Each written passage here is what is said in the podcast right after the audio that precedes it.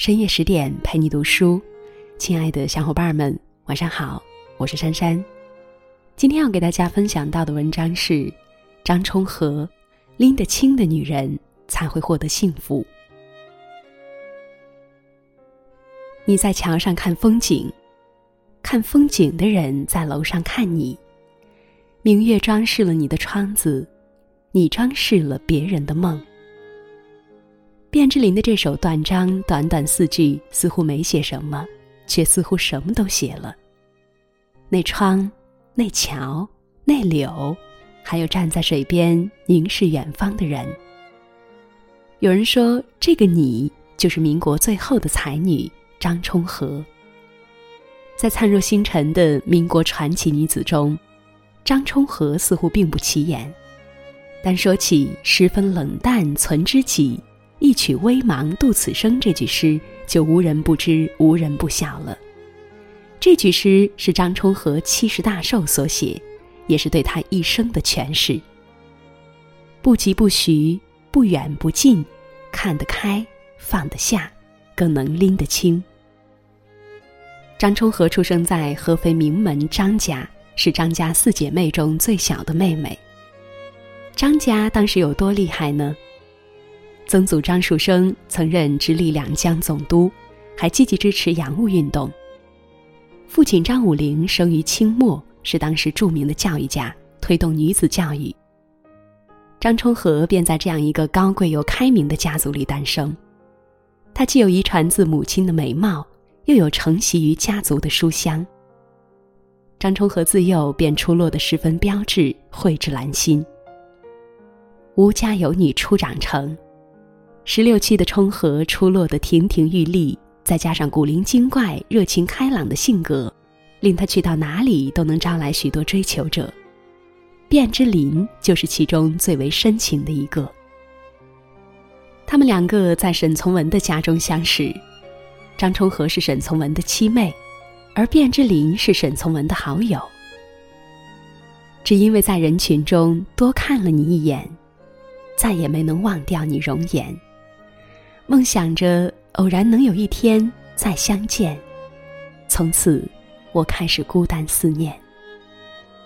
卞之琳写给充和的情书多达数百封，每一次见到充和的日子都被他反复念叨，成了他自己的纪念日。香港作家张曼怡女士编选的《中国现代作家选集》卞之琳所附的《卞之琳年表简编》中，很多时间线都是这样的。某年某月去苏州探望张充和，把某本诗集送给张充和。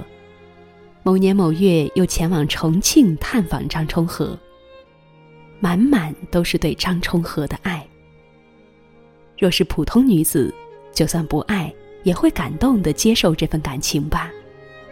但张充和却不，他说：“我自始至终对他都没有兴趣。”就看见他在那里埋头作诗，你说我能怎么办？不爱就是不爱，就算你追求五年、十年、二十年，还是不能爱。因为假若勉强接受这份感情，那不但委屈了自己，更是伤害了对方。事实也证明，冲和是聪慧的。三姐张兆和便是经不住沈从文的苦苦追求而委屈下嫁。婚姻生活没有一丝幸福可言。名媛陆小曼也是被徐志摩的追求所感动，嫁于诗人，最终二人互生嫌隙，再没有当初的浪漫。对于爱情，张充和拎得清，他清楚爱情不是一时感动飞蛾扑火，而是终身的责任和永恒的承诺。爱就爱了，不爱。就不给对方留一丝幻想。拎得清爱情的女人，才能活得舒服。说来也奇，卞之琳追求了张充和几十年，他都没有同意。原因是我喜欢古典文学，但卞之琳写新体诗。但后来喜爱汉文学的他，竟然与德国人傅汉思结为连理。一九四七年。充和在北大开设昆曲和书法课，住在姐夫沈从文家里。傅汉思是沈从文的朋友，时常到他家请教沈从文。然而时间一长，沈从文发现，原来傅汉思醉翁之意不在酒，他并非为沈从文而来，而是看上了冲和。于是从那之后，傅汉思到沈从文家，他就再也不同傅汉思谈话了，马上就叫张充和让他们单独待在一起。时间长了，就连家里的孩子们都知道了他们的关系，淘气的喊四姨傅伯伯。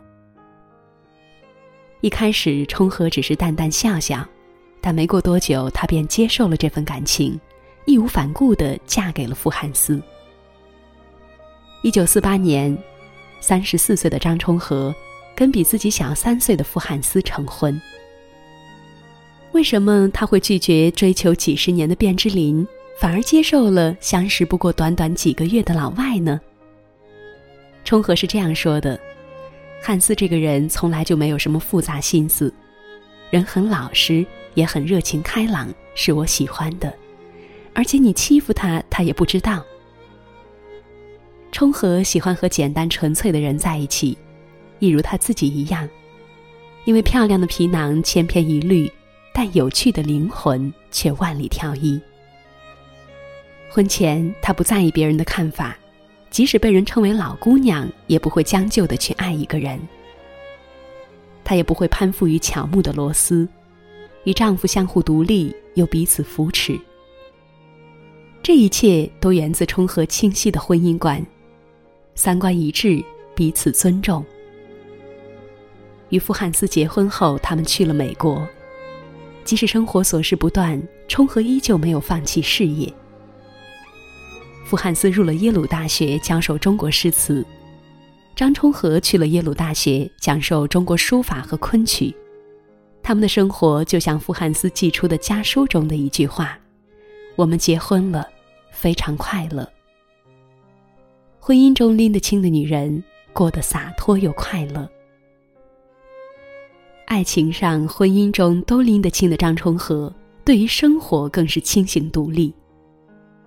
他的精神世界非常丰富，琴棋书画几乎无一不精，而其中最为人称道的就是昆曲和书法。汪曾祺称他的昆曲唱得非常讲究。韵字行腔精微细致，真是水磨腔。他唱的瘦土，娇慵最美，若不盛情，难可比拟。张世钊酷爱冲和书法，将其誉为蔡文姬。文姬流落干谁事？十八胡家只自怜。才情如此高，相貌如此美，本能与林徽因、陆小曼一样叱咤民国风云。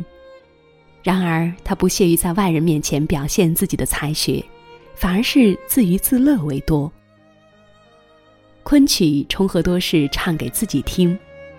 他说：“他们喜欢登台表演，面对观众，我却习惯不受打扰，做自己的事。”文章冲和多是为抒发情感而写。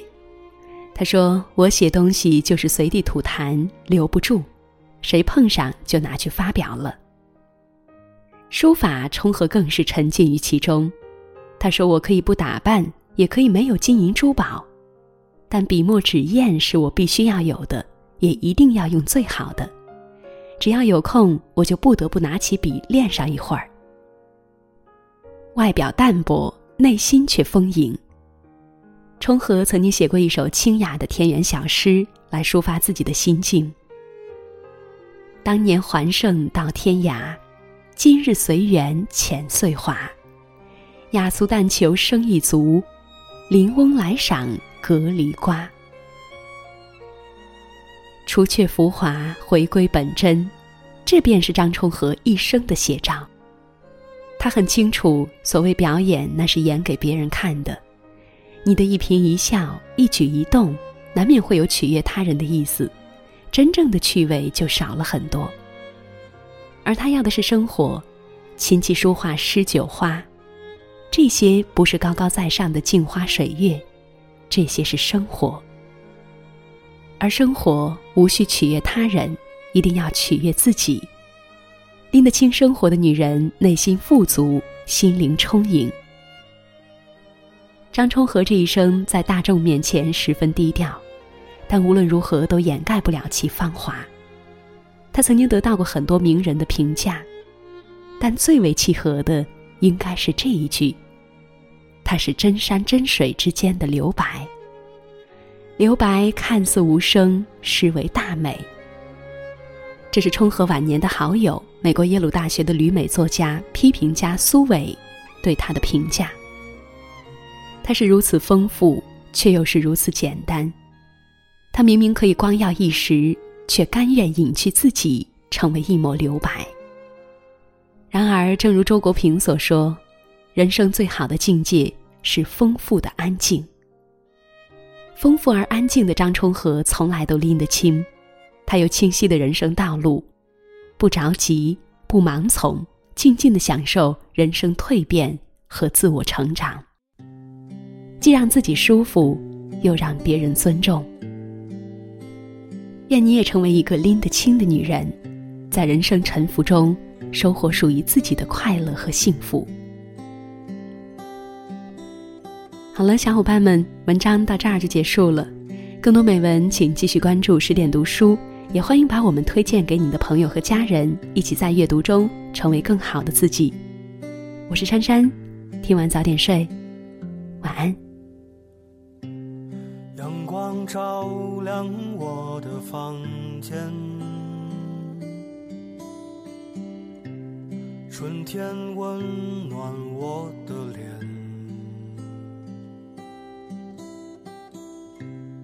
树叶它还藏在树里面，我们都看不见。奶奶坐在院子中间，看着粉笔的画面。百灵鸟儿笼中叫得欢，但我却不明白。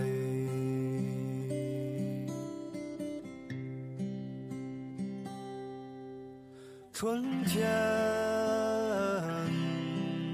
躲在一个没有人的房间，叹息一场没有雨的阴霾。春天。会开的灿烂，以为他们说的都会看见，